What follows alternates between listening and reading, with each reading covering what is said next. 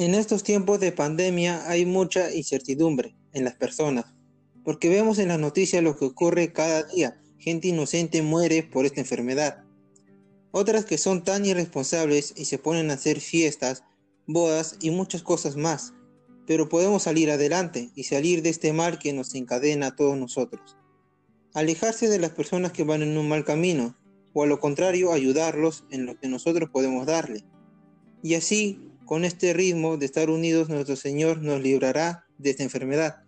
Tal vez sea un castigo, no lo sabemos, pero sé que triunfaremos en contra de esta enfermedad.